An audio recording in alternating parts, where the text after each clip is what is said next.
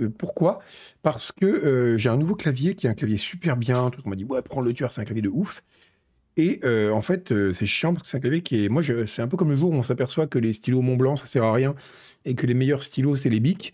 Et eh ben, les claviers mécaniques à 120 balles, ça sert à rien. Le meilleur clavier, c'est le Logitech à 30 balles qui est tout plat et qui est très bien. Voilà, et donc mes gros doigts n'arrivaient pas à fonctionner sur le clavier. C'est un plaid, en effet, chino, parce que je suis malade.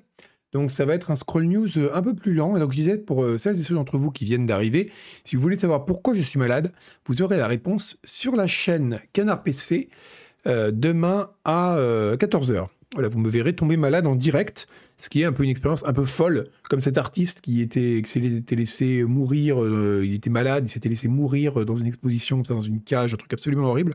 Et ben pareil, moi, je vais jusqu'au bout de mon art, vous me verrez tomber malade en direct sur un vélo avec Denis. à faire du vélo en t-shirt sous la pluie, samedi dernier. Donc c'est pour ça que je suis malade aujourd'hui, d'où le plaid. En plus, j'ai remarqué, c'est très bien. Et pourquoi il y a encore écrit Eve Builder Ça devrait plus être ça. Ça devrait être Josh Chatting. Et d'ailleurs, si vous regardez Josh Chatting, j'ai l'impression que la dame, on voit pas bien. Alors elle tient une coupe de thé. On voit juste un bout de sa bouche, mais j'ai l'impression qu'elle est un peu enroulée dans un truc derrière. Ou alors c'est ses cheveux. Je l'ai toujours imaginé dans un plaid, en fait. À boire son thé, là, pendant le, sur la, la vignette Just Chatting. C'est très curieux. C'est un peu comme l'artiste de la fin, ce cartilage, exactement, ouais, c'est ça. Sauf que je suis un artiste de la pluie, moi, et de la pneumonie. Bon, alors, on a pas mal d'actu aujourd'hui, mais c'est des actus brèves, donc je suis absolument incapable de vous dire si on va finir en avance ou en retard. Voilà, ça, sera, ça fait partie du suspense de cette émission. Euh, je sais pas, on commence, on commence? Allez, on commence. Euh, ce teaser, oui, pour donner, je vais quand même regarder un peu le chat, parce que je crée de l'engagement. Euh, bon appétit. Il y en a qui mangent, j'avais du bol. Euh, ah, merci Soon pour ton abo. Ouais, euh, donc c'est bon. Allez. C'est parti. J'ai regardé le chien du frère d'Isual pour te tenir chaud. Euh, pourquoi le frère d'Isual a un chien qui tient particulièrement chaud? Allons-y. Je, n'ai pas vu les, les streams d'Isual depuis un certain temps. Parce que je suis très occupé. Nutri-Score, ouais, ça va commencer avec du Nutri-Score un peu faible, mais en plus, vous m'avez déjà parlé avec le coach. Mais euh, c'est pas grave, on va quand même en parler parce que c'est une actu importante. Regardez, vous savez déjà, vous avez déjà deviné de quoi je vais parler. Sauf que là, on en parle en citant l'usine digitale, ce qui est quand même un nom de site qui, à chaque fois, me fascine. Parce que j'imagine une usine où les machines-outils sont en fait des grosses mains avec des doigts et qui assemblent les voitures comme ça, un truc un peu Cronenbergien, quoi. Et euh, qui est là, l'usine digitale, enfin, je sais pas, je trouve ça cool. Euh, et, donc l'usine digitale nous apprend ce que vous savez déjà, et en plus on avait parlé avec Yvan vendredi, alors bravo l'usine digitale, hein, c'est des vieilles infos ça, que, euh, bon d'accord, elle date du 10 octobre et on est le 16, que donc euh, Richie Tiello, vous, le savez, et regardez-moi cette tête, cette tête de coquin. il est, voilà, il va, il a été, il est parti de son propre gré, de son propre chef, de son plein, de son plein gré, de son, de son propre plein chef, euh, une IA dessinée cette usine, et eh ben Daouseb, si tu lisais euh, Le Cri du Lapin, qui est l'ancêtre du pavé numérique, donc je vous mets ici euh, le pavé numérique.substack.com, qui est l'incroyable newsletter de Canard PC. Je dis qu'elle est incroyable parce que j'en écrit les deux tiers, donc je sais qu'elle est incroyable. le... Et donc oui, à une époque, j'avais justement, parce que j'avais marre de citer des articles de l'usine digitale pour l'actu de la tech, parce qu'ils font quand même un assez bon suivi des sujets. Euh, et, donc, j'avais fait dessiner par euh, Stable Diffusion une grosse usine digitale avec des doigts euh, que j'avais foutus dans la newsletter. Donc, sur ce, voilà, donc Richie Tiello est parti dans un climat tendu. Ils sont comme ça à l'usine digitale. Ils savent, ils ont le sens de l'euphémisme propre au milieu d'affaires. Hein. Et voilà, donc il est, il est parti, bon gré mal gré de son chef, ce cartilage, exactement. Le voilà, il est donc parti pour de bon et il laisse, sa place à euh, James Whitehurst, qui est l'ancien CEO, pour écrire PDG, hein, ça va, on est en France, de Red Hat, il pourrait écrire Chapeau Rouge. Euh, donc Red Hat, si vous ne savez pas, c'est une, une, distribution Linux qui a assez mauvaise réputation auprès des barbus qui sont mauvais, parce que elle est, euh, les gens l'ont un peu vu, c'était avant Ubuntu, comme la première distribution un peu orientée commerciale de Linux ce qui était, euh, c'était donc assez mal vu euh, dans un milieu où gagner de l'argent c'est haram quoi. Donc euh, voilà, c'était pourquoi j'ai des, notifications qui apparaissent alors que capture, capture, voilà. Donc voilà. Donc c'est le, c'est le, oui, c'est vrai qu'on a beaucoup beaucoup entendu. Euh, ah mais la, dev en elle-même a bonne réputation, Kia. C'est pas ça. C'est juste qu'elle était vue un peu comme une la distribution avec un peu une visée commerciale, ce qui n'était pas le cas de, je sais pas, de Debian par exemple. Euh, donc voilà, c'est le, c'est donc Richitello est parti. Bon, vous savez pourquoi, on a beaucoup parlé ici. Euh, c'est l'idée de la d'espèce de taxe comme ça qui était imposée aux développeurs sur les sur le nombre d'installations, qui était une idée. Sans même parler du côté, comment dire, un peu greedy, on va dire poliment de la chose. C'était juste une idée complètement conne parce que ça, t'as aucune visibilité sur le nombre d'installs qu'il va avoir de ton jeu tout ce qu'ils avaient dit sur la façon dont ils avaient traqué les installs était extrêmement flou. Euh, donc tous les développeurs ont paniqué et ça fait une super mauvaise presse à Unity. Si je vois en débarquant Richie Tiello, ils ont peut-être une petite chance de réussir à remonter la, barre en termes de en termes de, réputation, mais il va falloir du taf. Merci Magila pour ton abo. Donc voilà, c'était juste pour finir un petit peu avec ça. Donc l'épisode euh, Unity est pour l'instant terminé. Est-ce que ça aura euh, une, une, enfin, est-ce que ça aura des, conséquences à voir sur Unity dans les mois qui viennent? Euh, Je pense que beaucoup de gens qui ont dit ouais, on va se barrer d'Unity parce que c'est trop injuste, ils vont vite revenir. Et vous savez pourquoi je le sais? Non pas parce que j'ai des connaissances supérieures ou des informations insider, tu vois, que les autres n'auraient pas. C'est parce que j'ai installé Godot pour regarder comment c'était. Je me suis dit putain, je retourne sur Unity. Unity a quand même une, euh, il y a une certaine, euh, enfin c'est une question d'habitude évidemment aussi, mais il faut reconnaître que quoi qu'on puisse reprocher par ailleurs, c'est quand même assez ergonomique. Donc il y, a des avantages à Unity. Après, la question, c'est l'Unreal Engine. Pour moi, l'Unreal Engine, c'est une horreur parce qu'il faut tout faire en C. Mais donc, comme vous l'avez appris Romain dans l'émission Cadre PC de la semaine dernière, et Agbu, parce que moi j'ai très peu utilisé l'Unreal Engine, mais eux oui. Euh, apparemment, maintenant, tu peux tout faire en no-code et tout, donc c'est bien pour les petits aussi. Putain, mais quelle, quelle, quelle mémoire Le cri du lapin 78, en effet, si vous voulez trouver. Euh, quand... Alors, alors, a bonne question, c'est pas une question débile, Tello, c'est une bonne question. Je ne sais pas si on sait qui l'a dégagé. Je crois que officiellement, il a dit. Alors, non, non, Richie Tello se retire soudainement, a annoncé lundi 9 octobre l'entreprise dans un communiqué à l'intention des investisseurs. Mais il n'a il pas été dit qu'il a été dégagé par le board.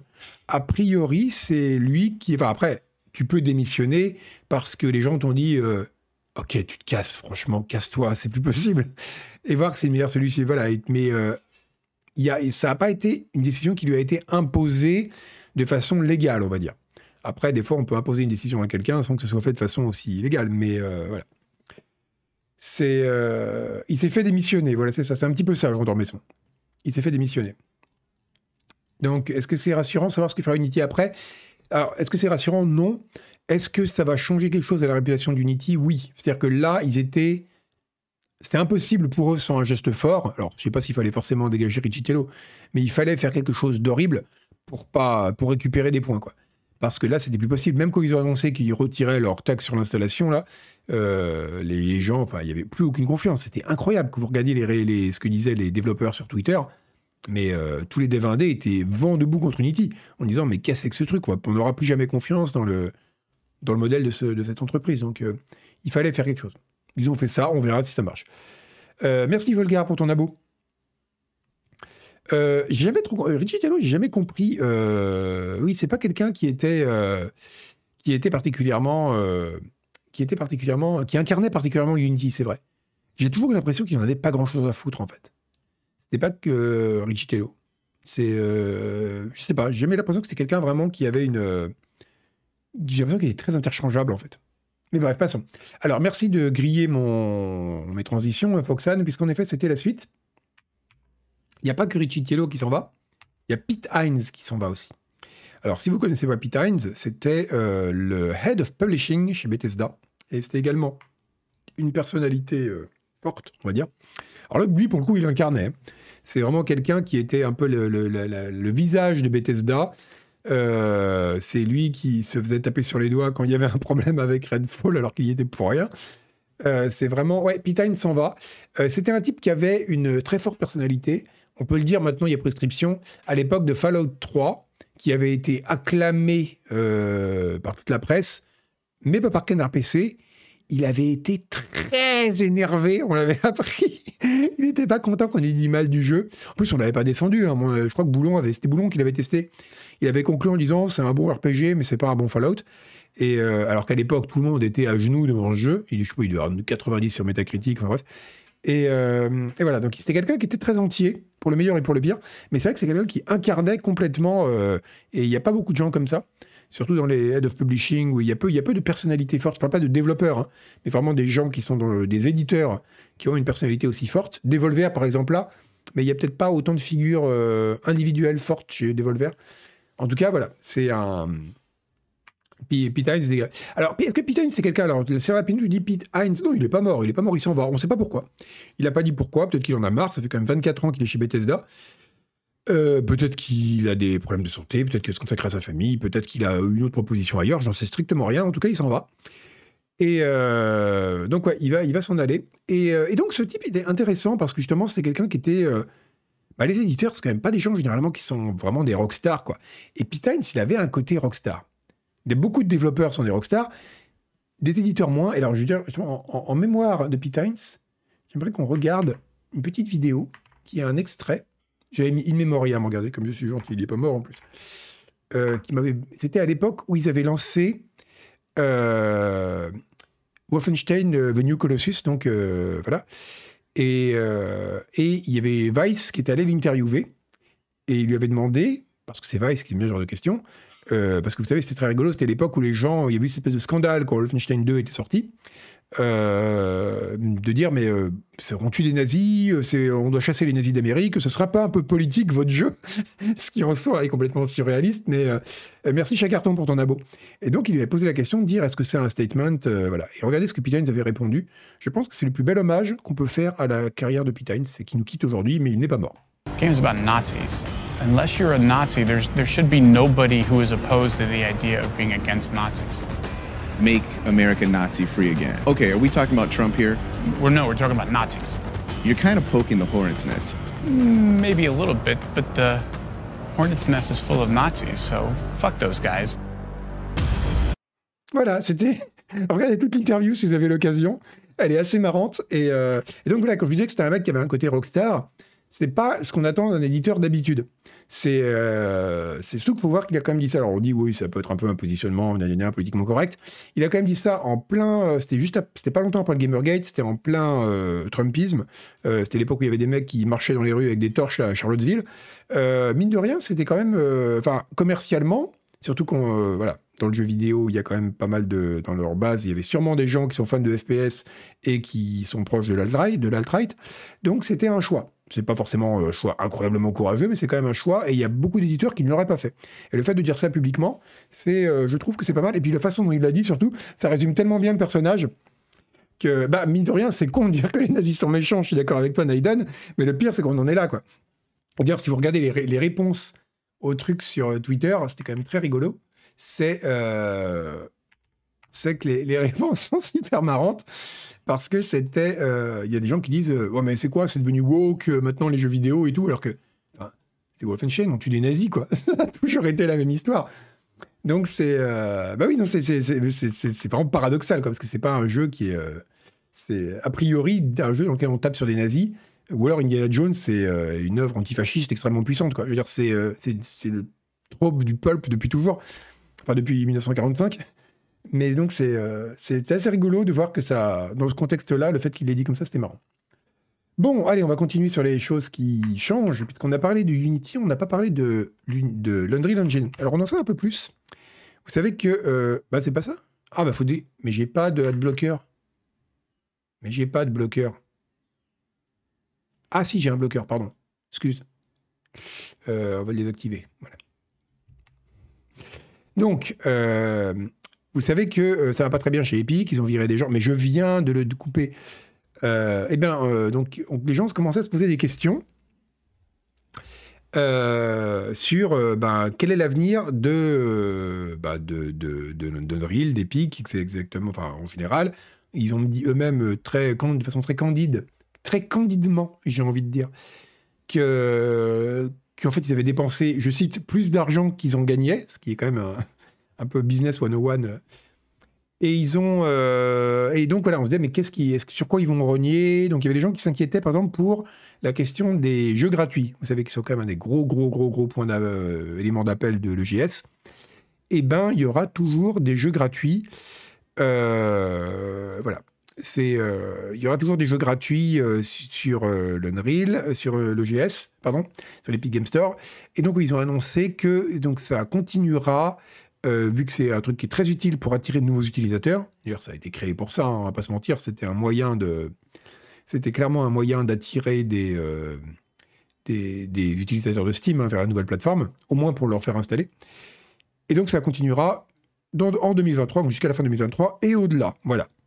Donc, on peut continuer. Alors, certes, ça ne veut pas dire grand-chose. Et puis surtout qu'il y a évidemment un élément qui est, euh, qui est pas précisé, c'est quel jeu. Parce que c'est vrai que là, ils nous sortent la liste des jeux. Il y a eu des jeux ouf, Super Hot, euh, Just Cause 4, GTA 5, Battlefront 2, Payday 2, Watch Dogs, Dying Light, Fallout New Vegas, c'est quand même des gros jeux. Euh, peut-être qu'ils vont peut-être lever un peu le pied et partir sur des jeux de moins grande ampleur qui coûtent moins cher en termes de négo. Mais c'est, mais voilà, c'est, c'est en tout cas voilà, ça montre qu'ils sont conscients qu'il y a une inquiétude et qu'ils ont quand même besoin de préciser ça. D'ailleurs, il y a des raisons d'avoir de l'inquiétude au sujet d'Epic parce que j'ai découvert ça aussi. Euh, vous savez, ils nous avaient dit que Epic était en train de leur but, c'est de devenir maintenant une plateforme qui voulait appeler Epic 5.0 et comme toujours avec ces trucs un peu vasouilleux, on ne sait pas trop ce que ça veut dire une plateforme. On commence à en avoir une idée un peu plus claire maintenant en voyant l'idée de. Ils veulent pousser le fait qu'on puisse développer euh, avec un, un outil qui s'appellera Unreal, qui s'appelle déjà Unreal Engine pour Fortnite. L'idée, c'est de permettre de développer des petits jeux très rapidement à l'intérieur de Fortnite. Et donc, l'idée de plateforme, quand on voit ça, on voit un peu plus dans quelle direction ça va. Et, euh, là, c'est une. je pense qu'on peut dire une direction Roblox, mais pas à ce point-là. Hein. Mais il y a quand même cette idée-là. C'est-à-dire qu'ils ont une, quand même un jeu qui est immensément populaire. Voilà, bah, c'est un Roblox, tout le monde est d'accord. Donc c'est un jeu qui est immensément populaire, qui attire beaucoup de public très jeune, et qui est, justement, là, vous, je, vous enverrai, le lien de l'article parce qu'il est assez intéressant. C'est gamedeveloper.com qui le fait. Il y a l'histoire de deux devs qui ont fait un petit jeu qui s'appelle Pizza Fast Food, Pizza versus Pizza, où en gros on doit. C'est une tournée en compétition avec d'autres joueurs pour faire les meilleures pizzas et en livrer le plus possible. Et ils disent que ce qui est fascinant avec ce truc, qu'il y a deux choses.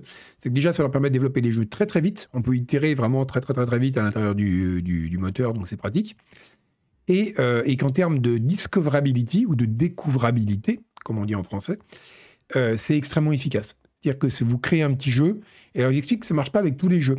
Par exemple, il pour que ça marche, il faut avoir euh, des jeux qui vont attirer les joueurs qui sont déjà sur Fortnite donc ça marche bien s'ils ont un petit peu une dimension Battle Royale ou une dimension un peu rapide, compétitive, machin, euh, qui, va permettre de capturer les joueurs facilement. Mais si vous faites ça, ils disent que c'est incroyable la vitesse à laquelle votre jeu est découvert, en fait. Beaucoup plus que si vous l'avez sorti ailleurs. Ce qui est un peu l'effet de Roblox, en fait, aussi. Hein. Euh, donc c'est intéressant. Voilà, prochain Rocket League a une chance d'être un mode de Fortnite. Voilà, donc là, je crois que clairement, euh, l'Unreal 5.0, c'est vraiment enfin l'Epic 5.0, pardon, c'est vrai, la, la, plateforme comme ils l'appellent, c'est clairement vers ça que ça s'oriente. C'est, euh, ils vont faire de Fortnite une sorte de launcher ou de base, un peu la Roblox, pour des jeux. Et c'est vrai que de ce point de vue-là, surtout vu que les décisions précédentes, qui étaient peut-être un peu plus traditionnelles dans la façon de distribuer, et ont manifestement pas payé, euh, c'est la décision la plus rationnelle d'un point de vue purement économique quand on voit le, succès de Roblox d'un côté et quand on voit l'audience démente de Fortnite de l'autre. C'est euh, là ils peuvent vraiment, je pense, tirer le plus possible de la, de la plateforme justement. Mais c'est, euh, mais je vous le poste le lien parce que c'est intéressant, surtout l'intérêt des, comme je sais y a des gens parmi vous qui, qui sont des indés ou qui s'intéressent au développement indé. L'interview des deux devs là, euh, elle est intéressante. Ils expliquent comment faire un jeu qui marche ou marche pas dans ce genre de plateforme, pour quels sont les critères, pourquoi quels sont les avantages et les inconvénients. Vraiment purement du point de vue dev. Hein. Là, c'est pas, pas vraiment du point de vue euh, gros, gros sous, quoi. Enfin, bon, c'est intéressant pour eux de gagner de l'argent aussi, mais l'idée, c'est vraiment d'avoir un... comment on rend son jeu visible, qu'est-ce qui fait qu'il va marcher ou pas. Et c'est assez intéressant. Donc voilà, en tout cas, il n'y a pas de, gros, de grosses surprises. Euh, la plateforme d'Epic, donc on, on, avait dit la semaine dernière qu'on ne voyait pas trop comment ça allait finir. Euh, il est clair qu'on s'oriente vers une sorte de Roblox Lite. Après, est-ce que ça va être de façon plus propre que Roblox ou pas? À voir.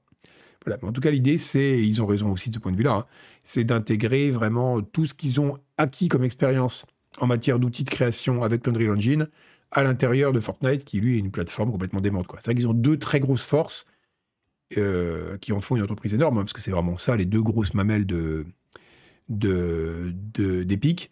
Il faut qu'ils arrivent à les mettre en commun. Donc, c'est, on en sait un peu plus, et c'est pas beau à voir. Bon, à propos toujours de gros sous, on avait ça aussi, tiens. Vous l'avez sans doute vu aussi, je vous en avais peut-être même déjà parlé avec Yvan. Donc ça y est, euh, le Royaume-Uni, vous savez, il était un peu en mode ah, non, pas sûr pour l'Activision, l'Activision, l'acquisition d'Activision Blizzard par euh, Microsoft. Et eh bien ça y est, la CMA, qui est la grande autorité britannique de la concurrence, a dit bon ok vas-y frère euh, fais-le. Et donc voilà, c'est validé, donc a priori c'est c'est parti, hein. c'est autorisé pour le, définitif, rachat d'Actibly. Donc on est parti. Euh, la mission Canard PC, il en parle. Euh, ah, Derek s'est fait connaître comment? Derek, c'est intéressant comment il s'est fait connaître. Euh, je crois que ben, Derek, il, il, dit qu'il a fait pas mal pousser sur, Twitter. pardon. D'ailleurs, ça, c'est vrai, euh, parmi les innombrables conséquences que va avoir la mort de Twitter, parce que là, on peut vraiment parler de. Enfin, c'est vraiment en train de se casser la gueule très très vite. Hein. Euh, c'est euh, c'était vraiment un outil très utile pour faire découvrir des trucs. Moi, je vois notamment pour les, pour le, en tant que journaliste, pour suivre les sorties, il y a plein de petits comptes agrégateurs qui sont par exemple, euh, par exemple, il y en a pas mal que je suis qui sont spécialisés dans les jeux d'horreur. Et leur truc, c'est de dire, vous êtes un petit dev, vous faites des jeux d'horreur, envoyez-les, envoyez-le moi le jeu avec un gif ou une petite vidéo où on le voit. Moi, je poste et, le, et il les poste et vous suivez. C'est super pratique parce que du coup, des petits devs, vous les suivriez jamais parce que vous savez pas qu'ils existent. Et là, vous suivez un compte et tous les jours, il vous expose aux, petits machins créés. Alors, il y en a plein qui sont pas terribles, mais des fois, vous tombez sur des pépites, quoi. Et donc, c'est un outil comme outil d'agrégation euh, Twitter qui était, euh, d'ailleurs, c'est pareil pour toutes les, tous les types d'actu hein, et tous les types de veille. Euh, ça va faire mal pour des, pour des indépendants. C'était quand même un très bon outil pour se faire découvrir. Merci, petit Fred, pour ton abo. Euh, oui, ah non, mais c'est bien qu'il y ait des contre-pouvoirs pour les rachats à Naiden, bien sûr. Mais, euh, mais je jamais exactement compris les critères de, Je dis pas ça en bien ou en mal, hein, j'ai pas d'avis sur la question. Mais, euh, mais je, ne, n'ai jamais très bien compris. Il faudrait que je lise en détail les argumentaires, parce que je suppose qu'ils sont publics. je ne comprends pas trop sur quels critères sont décidées ces choses-là. À quel moment est-ce qu'on considère que euh, ça nécessite une réflexion. On est, on menace. Enfin, il faut une décision antitrust, quoi, parce qu'on risque vraiment d'avoir la constitution d'un monopole. Donc, quel moment est-ce que c'est pas le cas? Euh, Je ne sais pas exactement s'il y a des critères objectifs sur lesquels c'est décidé. C'est assez, euh, fascinant. Tout le monde dira sur Blue Sky, petit Fred, je sais pas. Blue Sky, pour le moment, c'est clairement de loin le meilleur. mais il est encore sur invitation, il est encore pas très très gros, même si par contre ça grandit très très vite. Ils sont passés de 1 million à 1 million 5 en un mois. C'est énorme. Euh, là, à titre de comparaison, Mastodon, je crois que c'est 12 millions euh, et, ils ont mis des années à le faire. Alors que Bousca, il a fait 1,5 million en, encore en un an. C'est, euh, et, ça, ça monte de plus en plus vite, forcément. Surtout que, et en plus, ils sont derrière invitation, ce qui n'était pas le cas de Bousca. de Mastodon, pardon. Donc, c'est euh, un. Je, pense que Blue Sky, il y a du potentiel. Notamment, ils ont été très malins avec leur truc sur les journalistes, là, que vous avez peut-être lu dans le dernier pavé numérique, de dire, euh, pile au moment où Elon Musk était là, ouais, les journalistes, ils ont dit, euh, tenez, venez, on crée des trucs presse, on vous fait vérifier par votre éditeur, par votre éditeur. Et, et, ça, je pense que c'est très malin parce que, pas forcément qu'on. C'est pas la question de dire on défend pas le journalisme, c'est pas la question. C'est juste de dire que, de fait, Twitter, c'était une sorte de super fil AFP avoir un endroit où sont tous les journalistes, où ils postent leurs articles, etc., c'est hyper utile. Et ça fait une valeur ajoutée énorme au réseau. Donc, vu que Fred a dit qu'il voulait pas de journalistes, que Mastodon, bon, ça, ça parlera jamais au grand public, c'est trop compliqué avec les instances et tout ça, euh, je pense que Blue Sky a une grosse carte à jouer là-dessus pour un usage un peu sérieux. Bref. Euh, ouais, Fred, bah, Fred, ils ont dit qu'ils voulaient pas trop de journalisme. Ils ont dit qu'ils, bah, pareil, je vous renvoie au dernier pavé numérique, hein, mais ils ont dit que ça les intéressait pas euh, parce que c'est, ils ont été honnêtes, hein, ils ont dit que c'est pas très monétisable. C'est-à-dire que c'est dur de créer de l'engagement ou de créer bah, des dépenses avec des articles de presse. C'est les gens, ils veulent pas ça. Les gens, vous mettez des vidéos d'animaux mignons, vous scotchez les gens, euh, vous mettez des longs articles d'analyse, beaucoup moins. Donc c'est pas intéressant. Euh, bon voilà, en tout cas, c'est le, c'est le, c'est l'essence. Ouais. Euh, pour les users, c'est la purge avant Musk. Tout dépend ce qu'on en fait de, de, de, Twitter. Moi, j'ai jamais eu ce problème-là. Il y a plein de gens qui disent que Twitter, c'est même avant Musk, hein, c'est horrible. Dès que je suis connecté, je fais de la tachycardie. Moi, j'ai jamais eu de problème. Je pense que ça dépend vraiment de la tweetline qu'on a, de l'usage qu'on en fait. Bref, on est complètement hors sujet. Donc voilà, donc Actibly, ça a été acté. Donc voilà, là aussi, on verra ce que ça va donner. Euh, moi, je vous dis, la, la, de toute façon, moi, ma, grande question euh, concernant la toute puissance à venir de Microsoft, c'est, euh, et ça restera encore pendant des années, vu qu'on n'est pas prêt de le voir, est-ce que le prochain Elder Scroll sortira sur PlayStation? C'est Pour moi, c'est la grande inconnue. Et je suis assez curieux. Vraiment, je suis assez curieux parce que là, si c'est pas le cas, là, c'est la déclaration de guerre. Et ce sera intéressant. Euh, on va partir. Bah, tiens, à propos de déclaration de guerre et de choses horribles, on va parler de la mort de quelqu'un. Un des acteurs, vous avez peut-être vu ça, qui jouait dans euh, Cyberpunk 77. Euh, donc c'était Milo Rechek, un, c'était un, acteur très populaire en Pologne qui faisait des voix, notamment pour des dessins animés, des jeux. Il est mort en 2021. Et ce qui est bien embêtant parce que euh, entre temps il y a eu donc euh, l'extension de, de, Cyberpunk qui est sortie et il fallait, il voulait continuer à faire Son personnage c'était qui déjà? Alors comme j'ai pas joué à Cyberpunk, je suis vachement avancé. C'était quasiment pas. Voilà, c'était Victor Vector. Voilà, Victor Vector, sans bec. Franchement, c'est niveau LAN trop trop rigolo comme, comme nom. Mais bon, en tout cas, il, il a fait une performance stellare euh, en, prêtant sa voix à Victor Vector, sérieusement. Et, donc, ils ont, ils ont dit comment est-ce qu'on peut faire pour avoir sa voix? Eh ben, ils ont dit on va utiliser l'IA. Donc, ce qu'ils ont fait, c'est qu'ils ont ils, ont, ils, ont, ils ont fait ça de façon relativement réglo. Ils ont, même si c'est très critiqué par les acteurs pour plein de raisons, ils ont demandé l'autorisation à la famille. Ils ont dit on l'aurait pas fait sans avoir euh, l'autorisation de la famille. Et euh, ben, ils ont dit, bon, c'était pas très cool de faire ça, mais euh, enfin, dire de d'avoir recours à l'IA, mais on voulait vraiment pas perdre sa performance. Donc ils ont demandé à un autre acteur de faire les voix.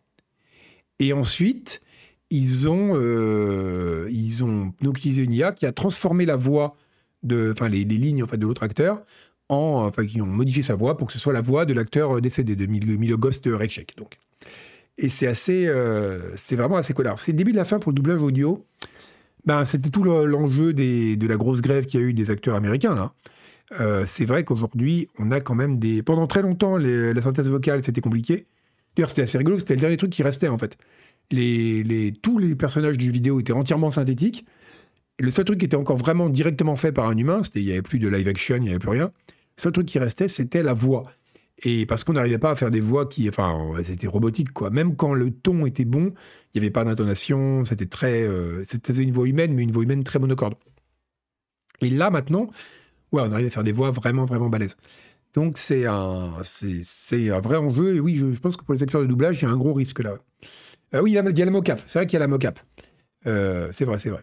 Euh, Society qui avait fait faire sa couve par une IA, c'est bien Crado aussi. Bah, encore une fois, ils l'ont marqué. Euh, ils l'ont mis dans le, dans le truc. Moi, enfin, j'ai plus de problème de leur course, trouve qu'elle est moche. Mais euh, alors, c'est marrant parce que j'ai eu, on parlait de Twitter, justement. Euh, j'ai été, je me suis fait disputer sur Twitter, ce qui m'arrive rarement parce que je, n'exprime jamais d'opinion publiquement, parce que c'est le secret de la longévité. Mais, le, mais l'autre jour sur Twitter, il y avait un type qui disait oui, le problème. C'était intéressant, on a eu un débat là-dessus. Il expliquait que pour lui, le problème, c'est que les, les, les, gens qui sont sur, qui font de l'IA, euh, ils pensent que c'est juste, une idée qui compte pour faire de l'art. Et, euh, donc, euh, c'est comme il forcément l'IA enlève une grosse partie de la question de l'exécution. Alors vous allez me dire, oui, mais il faut améliorer les prompts, il faut faire les modèles, etc. Certes, mais l'exécution de l'œuvre, elle est quand même en grande partie simplifiée par l'usage de l'IA. C'est pour ça qu'on l'utilise d'ailleurs, ça va plus vite. Et donc il disait, c'est des gens qui pensent que tout ce qui compte pour faire une œuvre, c'est de trouver une bonne idée. Et euh, mais ils se rendent pas compte que c'est pas que les artistes ont plein d'idées chaque jour et que ce qui fait l'œuvre, c'est le travail, c'est vraiment le la sueur, euh, voilà, qu'on est devant son établi, on peint son truc avec sa gouache sur les doigts et tout. Voilà. C'est la réalisation qui fait l'œuvre, c'est pas l'idée. Et moi, je lui ai dit, c'est complètement con. Je ne l'ai pas dit comme ça parce que je suis très poli sur Twitter justement pour ne pas contribuer à la toxicité de la plateforme. Et je lui dis non, je pense pas parce que je pense qu'au contraire, pourquoi les œuvres sont aussi médiocres pour la majorité C'est parce que c'est pas parce que les gens pensent que voient que la question de l'idée dans l'œuvre d'art et voient pas le, voilà, se soucient pas de la réalisation, c'est justement c'est parce qu'ils ont des idées de merde en fait. Et le problème c'est euh, parce que les, tech bros qui, qui génèrent des images genre eh, on va faire Star Wars dans le style de Wes Anderson, c'est nul à chier, mais parce qu'ils ont aucune idée. Et les, les, les c'est pas pour rien d'ailleurs que les œuvres d'art IA que j'ai vues qui sont vraiment chouettes, elles ont très souvent, 99% du temps, été créées par des artistes qui travaillaient avant l'IA avec d'autres médiums parfois d'autres médias ou d'autres, appelez ça comme vous voulez. Mais en tout cas, c'était euh, parce que voilà, c'est des gens qui ont une compréhension des enjeux en art et que ce qui fait une œuvre intéressante, c'est pas le fait qu'elle soit bonne ou belle ou réaliste ou quoi que ce soit, que ça va être qu'est-ce que ça signifie l'usage de l'IA, quel sens on peut donner à ça dans l'usage de la création d'une œuvre d'art, etc. Ce qui passe complètement au-dessus de la tête des tech bros qui eux veulent juste faire des, des lolitas à gros seins hentai quoi. Et euh, je caricature un peu, mais pas trop. Hein. Mais merci Youfak. Et du coup, c'est vraiment, c'est vraiment intéressant parce que je pense qu'il y a vraiment un usage intéressant de l'IA en art. Et surtout, ce qui me dérange un peu, c'est qu'il y a un milliard de problèmes avec l'IA. Le problème du copyright, enfin des copyrights pas respectés, de ce qui est volé aux artistes. Le problème que ça va foutre plein de gens au chômage. Euh, voilà, enfin, il y a énormément de problèmes avec l'IA. Mais le problème, c'est que chez les anti-IA, il y a souvent l'argument de dire ouais, c'est de l'IA, c'est de la merde, le vrai artiste, il travaille son truc. Mais enfin, je veux dire, les mecs, ils ont oublié un siècle l'histoire de l'art, quoi. C'est le même argument que de dire euh, devant, un, devant un monochrome, euh, ouais, bah au moins Rembrandt, il savait faire des jolis dessins, il se donnait de la peine. Euh, la question, elle n'est pas là. L'art a quand même évolué au-delà de la question de l'exécution. L'art conceptuel existe et l'IA ouvre des possibilités vachement intéressantes à ce niveau-là. Mais encore une fois, pour ça, faut-il encore que ce soit des gens qui aient une compréhension de ce qui fait l'intérêt d'une œuvre d'art. Et c'est pas le cas des tech bros qui euh, génèrent des, machins insipides. Donc, mais c'est pas parce qu'ils font, ils pensent que l'idée suffit. C'est parce qu'ils ont des idées de merde, en fait. Mais une idée peut suffire en art. C'est juste qu'ils sont pas capables d'avoir d'idée parce qu'ils n'ont pas de compréhension de ce qu'est l'art, en fait. Donc voilà. Et donc, je n'étais pas content et pas d'accord avec ce monsieur. Donc, je lui ai dit. Et il m'a dit, oh, il m'a dit, en gros, ouais, va chercher tes trucs qui a pourri. Euh, si t'es content de ça, j'ai dit, ben, non, moi justement, j'ai pas dit que les trucs. Je, viens de dire que l'écrasante majorité des œuvres d'art IA étaient justement pourries et faites par des crétins. Mais, euh, mais voilà, on peut pas discuter cette question-là. Cela dit, je peux le comprendre parce que les, je pense que c'est très très euh, très très touchy, enfin, c'est très très touchy pour les artistes parce que moi je m'en fous, euh, mais pour un artiste, il y a la question de savoir s'il pourra bouffer le mois prochain. Donc je comprends que ce soit un peu plus tendu. il peut pas avoir une approche aussi désintéressée de la question. Mais, je pense que poser la question en termes de exécution versus idée, c'est pas une bonne approche.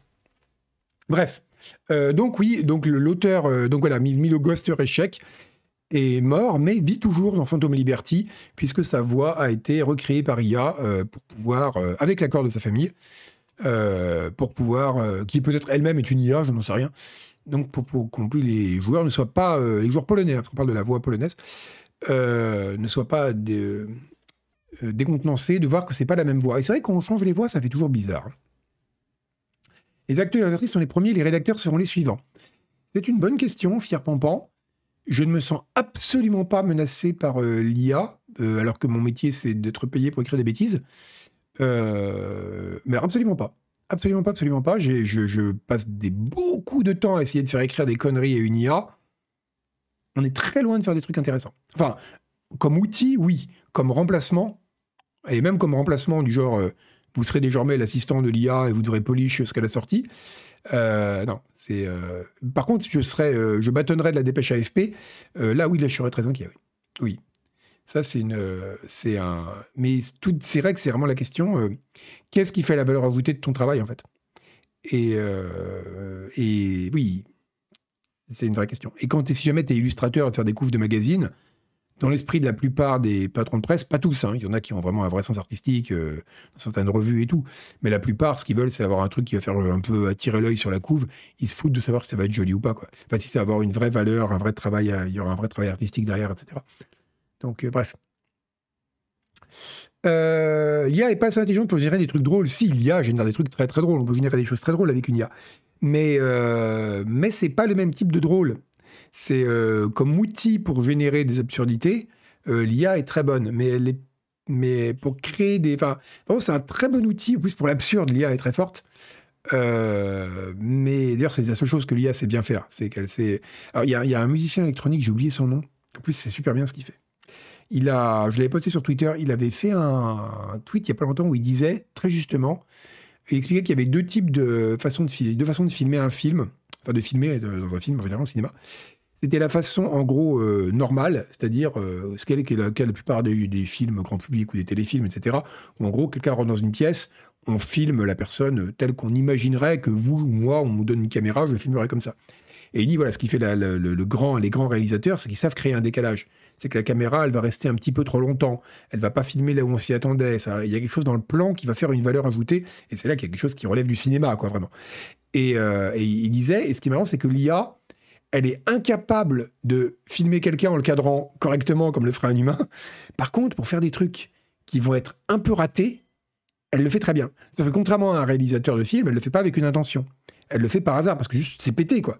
Mais ça marche très bien. C'est euh, pour c'est pour ça que pour faire des trucs pour faire vous pourrez jamais générer un roman euh, cohérent avec une IA enfin peut-être un jour mais ce sera un roman très chiant en tous les cas. Par contre pour faire générer des trucs absurdes, c'est incroyable parce que justement, c'est dans les failles de l'IA qu'on trouve des trucs de fou. Merci, je tuile. Euh, on peut faire des, on peut faire tout, pardon, on peut faire un, un, Quentin Dupieux par IA beaucoup plus facilement qu'on peut faire un, je sais pas, Joséphine Ange Gardien. Clairement. Parce que euh, Quentin Dupieux, c'est dans les interstices qui marchent pas qu'il y, a du Quentin Dupieux. Alors que si jamais vous faites un Joséphine Ange Gardien où à un moment la caméra se met à filmer la pelouse pendant 10 minutes, bah il est cassé le téléfilm, quoi. Les téléspectateurs, ils zappent. Donc c'est vraiment, euh, c'est intéressant. bref, donc, on passe à la suite, parce qu'on a quand même pas mal euh, dévié de chemin. Pourquoi il veut tout me traduire? Microsoft Flight Simulator va avoir un nouveau DLC, ok, mais ce sera un DLC buggy. Alors, c'est du vrai bon buggy, apparemment il est très très bien fait. En même temps, il vaut mieux parce qu'il est quand même vendu 15 balles. Euh, euh, c'est. c'est. Voilà, c'est un. Ah, mais Dupieux, c'est un très bon dire. Mais non, mais je dis pas ça pour faire du mal de Dupieux. Hein. Je dis ça vraiment pour. parce que c'est deux approches différentes de, de la création d'images, par rapport à celle vraiment très très euh, littéraliste, on va dire, du téléfilm, où euh, chaque chose signifie ce qu'elle signifie et rien d'autre. Euh, et encore une fois, not all téléfilm. Hein. Bref, donc voilà, il, il, y avoir un buggy. Et, et en fait, vous savez quoi? C'est pas con du tout. Parce qu'on parlait de la plateforme Fortnite qui va servir bientôt à faire, qui sert déjà à faire des jeux où on vend des pizzas là. Euh, et ben, figurez-vous quand même, avec, avec Flight Sim, Microsoft et Asobo, ils ont quand même un outil incroyable. Enfin, ils ont une plateforme, pour le coup, incroyable. C'est qu'ils ont modélisé la Terre entière. Qui est quand même pas un petit achievement.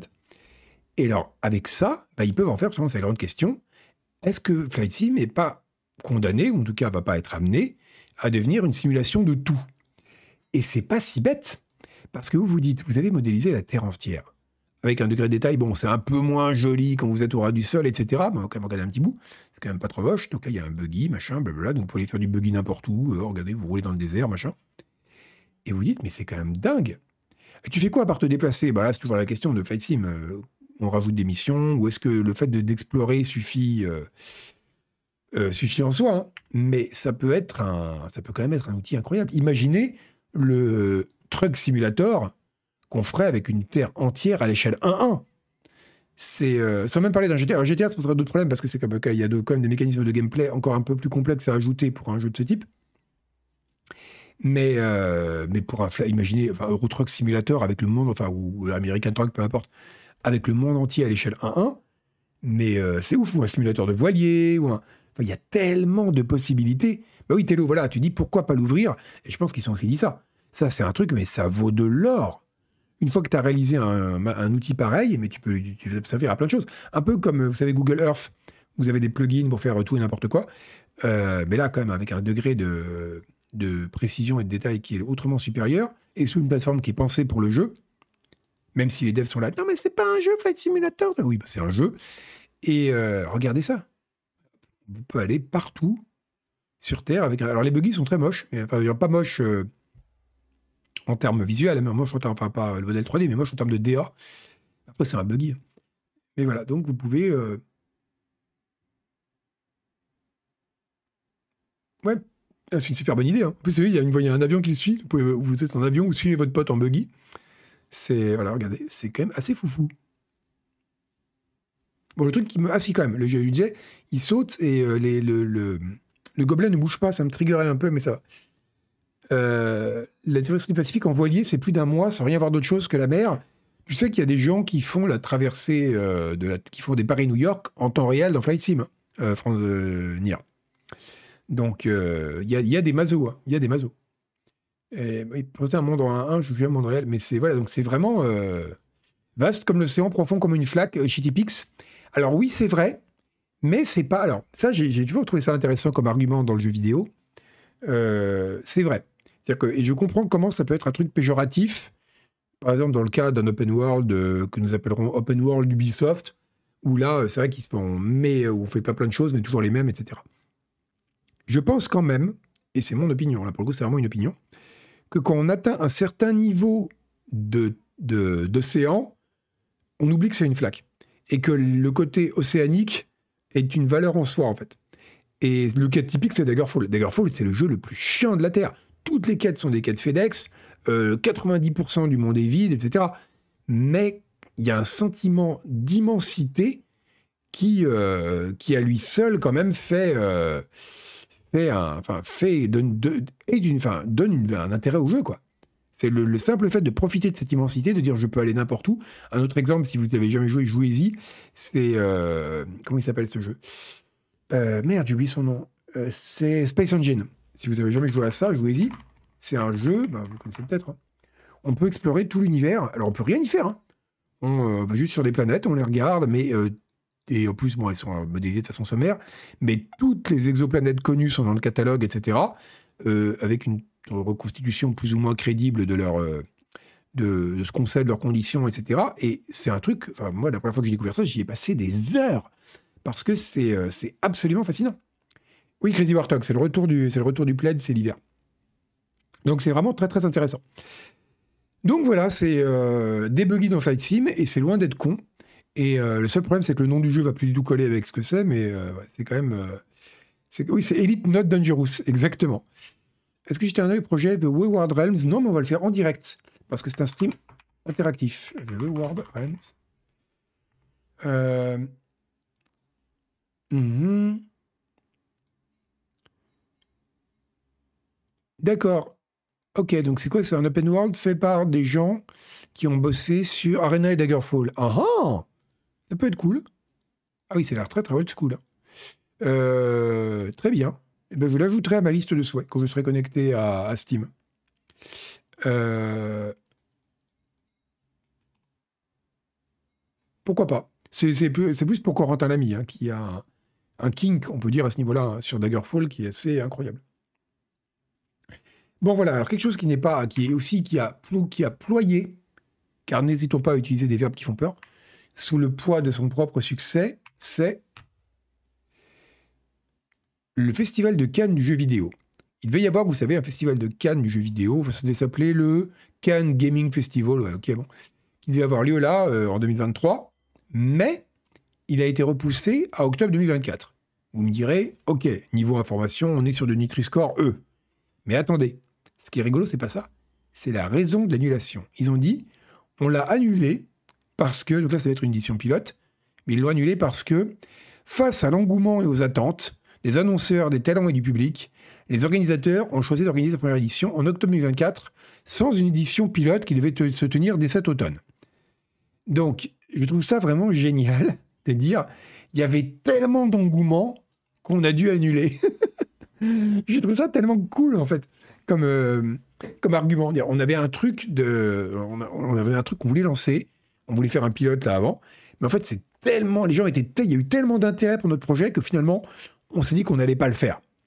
C'est, euh, je trouve ça vraiment foufou. mais en plus, euh, je vois ce qu'ils veulent dire parce que j'ai un peu de mauvaise foi. Ils disent que voilà, ça leur, ça leur permettra de se concentrer sur la conception d'un événement d'ampleur internationale. Donc en gros, L'idée, je vous traduis ça en langage euh, non, euh, non marketing, c'est de dire on voulait faire un petit truc à moitié pété, mais finalement on s'est rendu compte qu'immédiatement il y a plein de gens qui ont répondu présent et on voulait pas avoir la ridicule avec devant tous les gros éditeurs et les gros médias et les gros influenceurs avec trois baraques à frites et euh, deux PC qui tournent, faisaient tourner Counter Strike. Donc on a, décidé d'attendre, d'avoir les moyens de faire un truc bien. Donc c'est, donc en fait c'est vraiment, c'est clairement ça qui s'est passé. Mais c'est quand même parce que c'est vrai que si jamais vous imaginez que vous lancez un truc, vous, petit truc comme ça, et vous avez tous les coups, vous avez Activision, vous avez tous les gros Ubisoft qui débarquent avec des camions et tout, ouais où est-ce qu'on met notre stand et tout, et vous vous avez que dalle, vous avez trois mecs qui vendent des hot dogs, euh, c'est un peu ridicule. Mais, mais c'est quand même rigolo de dire, euh, en raison du succès de l'événement, on a dû l'annuler. Je trouve ça vraiment très très bien. Euh, d'autres cérémonies existent dans l'univers du jeu vidéo, comme les Pégases, donc on va arrêter là. pour... après, j'allais dire, en fait, c'est une vraie question. Et ça, je crois que j'avais envie de dire, pourquoi dès qu'on fait un truc de jeu vidéo en France, c'est méga kitsch et cringe? Parce qu'on parle comme ça en France. Et en fait, je me suis rappelé d'un truc. Vous connaissez Metallica, puisque vous faites de l'informatique et vous avez tous 40 balais. Euh, vous, euh, donc vous connaissez Master of c'est pas Master of Puppets, c'est euh, quelle chanson? Si, c'est Master of Puppets. Non, c'est Hunter Sandman, qui est une chanson où il raconte à un enfant qui fait ses prières, etc. Et un jour, je sais pas pourquoi, il y a des années, j'écoutais Hunter Sandman sur YouTube parce qu'on a tous des moments de faiblesse. Et il y avait un type dans les commentaires, les commentaires YouTube sont quand même souvent très très drôles, faut le dire, qui disait je ne parle pas anglais. Le mec, c'était pas sa nature. Euh, enfin, c'était pas ça, c'était pas, pas, un anglais natif, quoi. Il était, euh, je sais plus de quel pays. Et il disait, mais je ne comprends pas, parce que même moi, je trouve les paroles ridicules. Et je me dis, mais je ne comprends pas comment les anglo-saxons font pour écouter des paroles aussi cons sans éclater de rire. Et, je me suis dit, c'est vrai que, et ça, c'est un truc qu'on constate facilement, hein, la distance, c'est pour ça que les nanars, par exemple, s'apprécient mieux en VF. C'est pas uniquement parce que le doublage est pourri, c'est aussi que la distance d'une langue apprise fait qu'on est un peu protégé de la honte par procuration par rapport à sa langue natale. Ça atténue. Voilà, la chanson française, Chino, des fois on est là. Alors qu'un truc qui est vraiment tout aussi con en anglais, on aura moins le même réflexe de. de, c'est con, quoi. Et je crois vraiment que ça joue. Je crois vraiment que ça joue. Je crois qu'une des raisons pour lesquelles, quand je suis à la Gamescom, je me dis, euh, ouais, c'est un salon de jeux vidéo, quoi. Et quand je suis au, au Paris Games Week, je fais, euh, c'est aussi parce qu'il y a une distance qui fait que vous avez. Voilà, il n'y a pas le côté dans les, dans les haut-parleurs, c'est le salon du jeu vidéo. Et là, vous dites, mais c'est ridicule. Alors quand c'est un truc, oh, spill, euh, spill vidéo, spill salon, là, bon, ça crée une distance. Et, c'est tout aussi kitsch, mais on en souffre moins. Et je pense que c'est vrai, il y a vraiment une explication là-dedans. Il y a Margot dit qu'il y a de la recherche là-dessus, mais j'en suis certain. Je suis sûr qu'il y a une. Euh, je suis sûr qu'il y a, une, il la, distance joue beaucoup. Et ça explique pourquoi les, trucs de jeux vidéo sont. Euh, sont je, ressens beaucoup plus la honte quand je suis dans un salon de jeux vidéo français qu'à étranger. Euh, les paroles des Beatles sont totalement débiles. Les, les Beatles, c'est de la merde jusqu'à Revolver. Après, c'est le meilleur groupe de tous les temps, mais toute la première partie des Beatles, c'est de la merde, faut quand même le dire. De She Loves You, Yeah Yeah Yeah, excuse-moi, mais bon. Euh, bon, donc, allez, arrêtons de, sortir des hot takes juste pour créer de l'engagement et regardons ceci. Beaucoup de pop-up ce soir. Euh, y a un. Vous connaissez le, c'est le, roleplay GTA V parce que vous connaissez Paulinette, notre ex-assistante de direction, qui est devenue euh, streameuse suite à son. À sa, parce qu'elle a ses pairs, comme on dit, dans le, dans le milieu des, euh, du roleplay GTA. Eh bien, vous savez que dans les roleplay GTA, souvent, ils utilisent donc pour sur leur serveur des jeux modés. Et notamment des jeux modés qui ajoutent de vrais véhicules. Parce que dans GTA, vous savez, les voitures, elles sont inspirées de modèles réels, mais elles n'ont pas les vrais noms et tout. Et eh bien là, il y a donc un gros serveur de roleplay euh, qui s'appelle 5M, que je ne connais pas parce que j'ai dû passer un quart d'heure de ma vie sur des serveurs roleplay GTA pour regarder. Alors, on parlait de honte par procuration. J'étais mortifié. Donc, je suis jamais revenu dessus. Mais allez-y, si vous l'avez jamais fait, allez-y une fois. C'est incroyable. C'est vraiment des types qui jouent super mal des, des brigands, enfin des, sortes de bandits, surtout en français. Hein. Et ils font des euh, avec des accents, euh, ils font ils font les accents. Donc il y en a qui prennent des sortes d'accents marseillais. C'est tellement, vous avez l'impression ont une sorte de nanar sans fin mélangé à un soap opéra, mélangé à un film de gangster avec des commentaires dans le chat qui sont euh, tous ouais, je suis trop cool et tout. Et mais qu'est-ce que je suis en train de regarder? C'est fascinant, mais à petite dose. Donc, bref. Et donc, euh, est bien embêté parce que le, ben voilà, il, y a des, il, y a, il a reçu un petit, un, petit email avec un en-tête, parce qu'on met des en-têtes dans les emails maintenant, pour un, email avec accusé de réception et, euh, euh, recommandé. Qui lui a dit faites attention à la propriété intellectuelle des gens, n'utilisez pas des noms de marque, des designs de véhicules du monde réel, etc. c'est pas bien. Et donc, en plus, si vous utilisez des modèles 3D piqués d'un autre jeu, alors là, c'est encore moins bien, parce que là, c'est clairement, il y, y a un viol de copyright flagrant. Donc, c'est, donc ils ont dit voilà, dégagez-moi tout ça, je veux plus voir de vrai dans. Sinon, vous allez avoir des, finir par des problèmes judiciaires. Euh, et, donc, qu'est-ce qu'ils vont faire? Bon, ils, vont, ils vont essayer de faire en sorte de. Ils vont demander à leur communauté, ils disent à la place, vous pouvez encourager la communauté à, euh, créer des, euh, ses propres véhicules, ses propres marques, etc. Si jamais. Oui, en plus, c'est vrai que c'est Rockstar maintenant, parce qu'ils ont racheté le truc. ils ont racheté donc CFX, qui est l'équipe derrière. Donc, bref, donc il y en a deux, c'est 5M et Radam Jour. Vous avoue que l'univers du roleplay GTA V m'est un peu étranger. Mais voilà, encore du, travail gratuit, du vomi exactement. Mais surtout, quand je vois les communautés euh, roleplay GTA, j'ai hâte de voir les marques qu'ils vont inventer. Je pense que ça va être incroyable. Donc c'est euh, assez fascinant de voir euh, voilà que c'est euh, assez non c'est une conclusion exagérée. Ce n'est pas fascinant, c'est une information que je vous fournis qui a un intérêt que voilà je trouve ça rigolo de dire parce que c'est vrai que depuis le temps qu'il y a il y a tous ces modes. Et c'est intéressant parce que des modes qui utilisent des. Euh, mais des modes gratuits qui utilisent des marques du monde réel, il y en a plein. Généralement, ça passe. Là, je pense qu'il y a quand même beaucoup d'argent en jeu dans le roleplay GTA. En plus, c'est quasiment devenu un spectacle monétisé, quoi. Euh, je comprends pourquoi ça pose quand même beaucoup plus de problèmes. Euh, tiens, à propos d'influenceurs et tous ces trucs-là, tous ces machins qui aiment bien les jeunes, on va parler de Fortnite. Ça fait longtemps qu'on n'a pas parlé de Fortnite, mais j'arrive pas à copier-coller, donc on va pas pouvoir parler de Fortnite bien compliqué tout ça. Je fais vieux. Vous savez que j'ai augmenté la taille de mon curseur récemment. Et ça, c'est euh, vraiment le truc qui marque, quoi. C'est. Euh, vous pouvez aller commencer à vous renseigner sur les cercueils en acajou, quoi. Donc, c'est parti pour euh, Fortnite. Fortnite, c'est. Ah, toi aussi, tu as augmenté ton curseur, et c'est fou. Hein. En fait, j'ai un dual screen, comme tout le monde, enfin, comme tous les gens qui se respectent. Euh, et, donc j'étais là, je faisais pop, pop, pop, je faisais ma vie. Et d'un coup, je me rendais compte que plus en plus souvent, je perdais mon curseur. En fait, j'étais là, mais où est-ce qu'il est, Et donc je bougeais le curseur parce que le cerveau humain étant conçu pour repérer les prédateurs qui surgissent des fourrés, on voit mieux les, euh, choses qui bougent. Et, ben même en le bougeant, je mettais, mais je sais pas, 5 secondes à le trouver, quoi. Et je me suis dit, ça suffit. Donc j'ai la mort dans l'âme. Je suis allé dans le panneau de configuration, taille du curseur. Mais ça, c'est fou parce qu'à 20 ans, je me disais, mais mais qui sont les gens qui augmentent la taille de leur curseur? J'imaginais des types comme ça, vautrés, à moitié débiles, avec des lunettes énormes. Et, euh, et ben voilà, c'est moi maintenant. Je suis devenu cette personne qui augmente la taille de son curseur. Et euh, fonction Power Toy pour faire surligner d'un rond jaune quand tu secoues la souris. Mais j'ai pas envie que mon curseur. Mais là, c'est super humiliant. c'est affreux. C'est comme avoir une couche contre les fuites urinaires, quoi. T'imagines? Augmentes un petit peu la taille de ton curseur. Bref, c'est comme augmenter un peu la taille de la police, quoi. Mais là, c'est vraiment de l'assist, ces trucs, c'est un aveu d'échec terrible. De dire, euh, je dois secouer mon curseur, là, ça fait dring, dring. C'est comme avoir un truc qui fait bip quand je tombe de la douche, quoi. Putain, là, c'est vachement plus humiliant, quoi. Donc, en tout cas, avoir un. Non, j'ai un curseur un peu plus gros, voilà. C'est comme ça. C'est. Euh, mon curseur, bon, voilà. Alors pourtant, alors, on a eu la médecine du travail il n'y a pas longtemps chez Canard PC.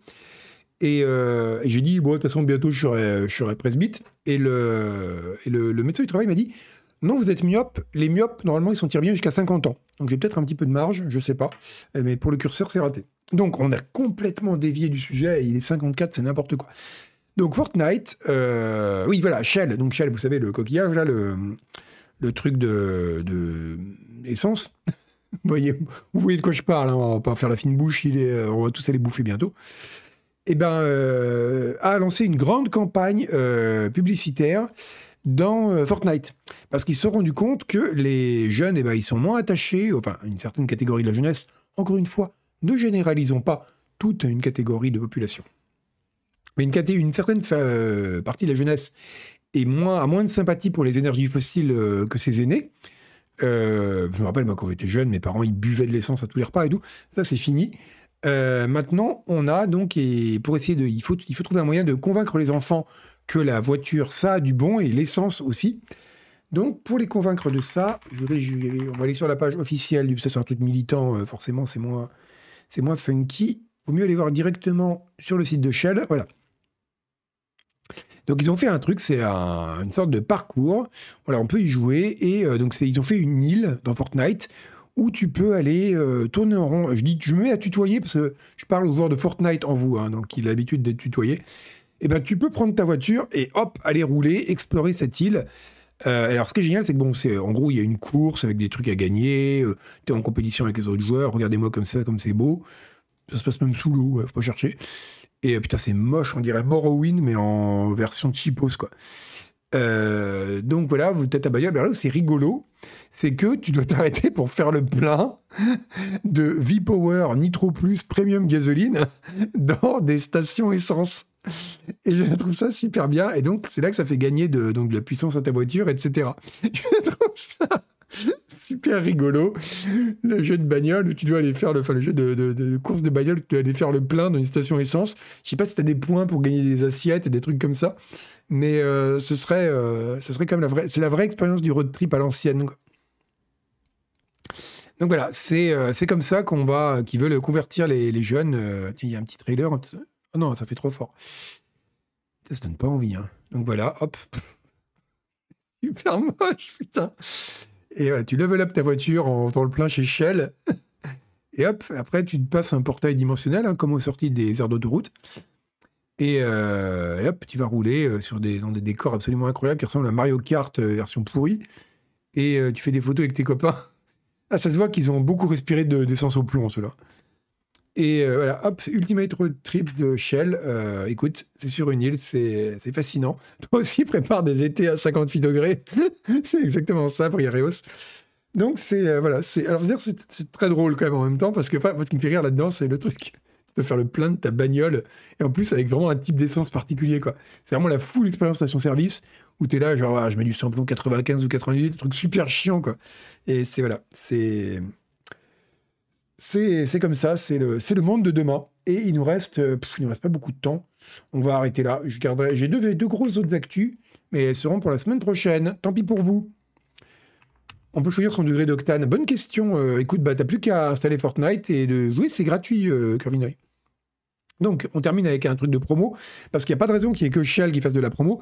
Si vous êtes dans la région de Strasbourg, déjà félicitations, parce que c'est une très jolie ville eh bien, vous allez à, vous vous mettez au centre de la ville. Alors, j'ai une, une, une, connaissance assez approximative de la géographie de Strasbourg, mais en gros, vous vous tournez dans la direction de l'Allemagne et vous marchez jusqu'à traverser une sorte de cours d'eau.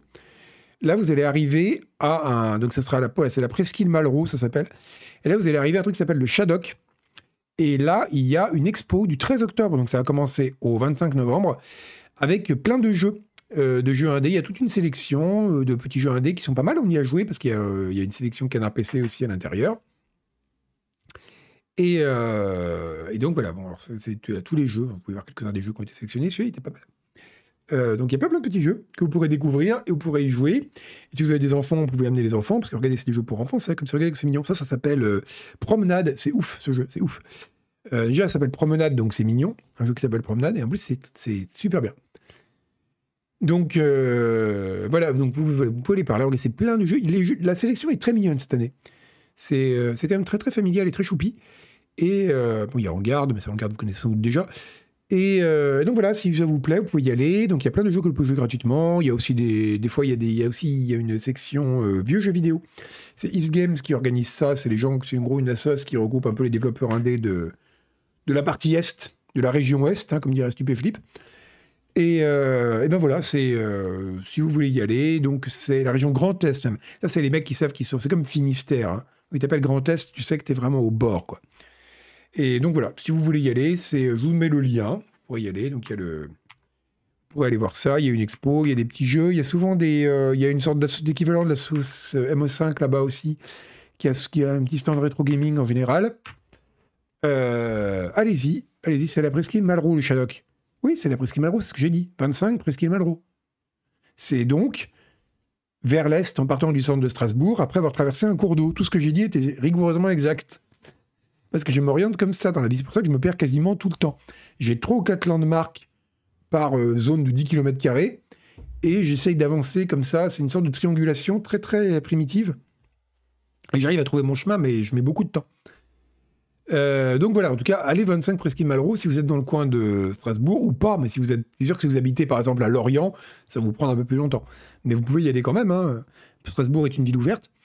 Et voilà, donc euh, il y a une, euh, c'est voilà, il y a toute une sélection de petits jeux assez cool, et il y a des rencontres professionnelles, vous verrez. Et on va même donner un, on peut le dire maintenant, on va donner une conf là-bas avec Julie, donc Hélène Ripley, on sera là tous les deux. je ne vais pas encore vous donner le sujet de la conf parce que je crois le savoir, mais je suis pas sûr à 100%. je ne vais pas vous dire une connerie. c'est quand? Attendez, il faut que je retrouve ça. Quand est-ce qu'on y sera C'est le 16. Le 16 à 17h. On sera le 16 novembre. Hein. Euh, parce que sinon, il serait temps que je parte. Euh, le 16 novembre. Donc, dans un mois pile, on sera à 17h au Shadok. Donc, 25 presqu'île Malraux, après le cours d'eau, avec euh, Julie, pour, pour vous raconter des trucs sur le jeu vidéo. dont je... voilà. Quand vous aurez réussi à trouver le lieu suite à mes, grâce à mes indications approximatives, vous pourrez découvrir une conférence au thème également approximatif. Non, ça ne sera pas retransmis sur Twitch. Euh, d'ailleurs, j'accuse, j'accuse East Games parce qu'on avait donné, on avait fait une conférence. C'était pas, c'était pour la, à l'époque, c'était pour la saveur de la finitude. On était à Strasbourg avec euh, Guillaume Béchelier et Julie, et on avait donné une conf sur l'horreur. Je sais même plus quel est le sujet exactement, parce que ma vie se déroule dans une. C'est à cause, je suis à l'âge où on grossit les curseurs. Hein. Ma vie se déroule dans une fenêtre de 48 heures vers le passé et vers l'avenir, donc tout ce qui est au-delà, ça n'existe pas. Et, euh, donc, je ne sais plus sur quoi, quel était le sujet exact de la conférence, mais on l'avait donné au Shadok. Et il devait y avoir une captation. Et bien, figurez-vous qu'ils ont paumé les images, ces salopards. Donc, euh, voilà. Bravo le Shadok. Bravo. Donc, euh, donc là, pareil, il y aura peut-être une captation, mais elle sera perdue. Voilà, voilà comment on travaille à Strasbourg. Euh, c'était sur le flow. C'était sur le flow, Franz Gefta. y étais. Ben voilà. Et merci. merci de te souvenir de ce que je fais. Putain, tu devrais être mon biographe, quoi. donc, on est là le 16, VQ 500. C'est facile à retenir. C'est dans un mois pile. Il y a 17 heures. Donc c'est dans un mois pile, moins 4 heures. Vous nous, vous nous retrouverez au Shadok euh, et en pleine forme hein, pour euh, parler de. voilà. Dans le cadre des rencontres professionnelles, c'est marqué sur l'affiche, je regardé. C'est marqué en bas là. Donc voilà, nous on est, ça sera le 16 et 17, nous on est là le 16. le 17, on prend le train. Voilà, et eh bien écoutez, sur ce, je vais vous laisser. Il nous reste deux grosses actus qui étaient bien en plus.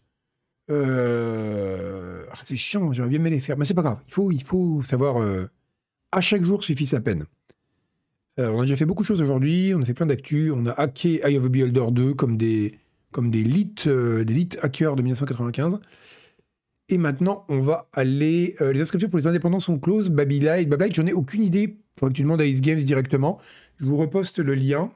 Alors, si c'est pour le concours de jeu de cette année, oui, c'est clairement clos parce que la sélection est finie. Par contre, si c'est pour d'autres trucs, je ne sais pas. Euh, et pour l'année prochaine, tu peux toujours t'inscrire, hein, c'est chaque année. Euh, eh bien, qui on va raider? Qui on va raider? Euh, Tiens, on va raider Arthur, ça fait longtemps. et puis voilà, comme ça, avec un peu de chance, il, vous, montrera des images de notre. Ah non, il va jouer à FIF. Il joue à FIF, donc on va le raider. Il fait son truc où il compose de la musique aléatoirement. Comment ça marche? Raid Channel, oui, c'est quoi son channel? Attendez. Je vous jure, hein, c'est euh, des 2000 ans de travail sur l'ergonomie. On peut mettre des gens sur la Lune, on peut toujours pas faire une interface ergonomique. Allez, je vous envoie chez Arthur. Vous essuyez bien vos pieds, vous êtes poli. Et, euh, et moi, je vais me reposer de ma petite maladie. Et je ne ferai pas de stream vendredi parce que je ne serai pas à Paris, mais je ne serai pas non plus à Strasbourg. Et je vous retrouve euh, lundi prochain pour euh, peut-être du Heavy Builder ou autre chose. Et ensuite, on continuera, ce qu'on reprendra Scroll News. Salut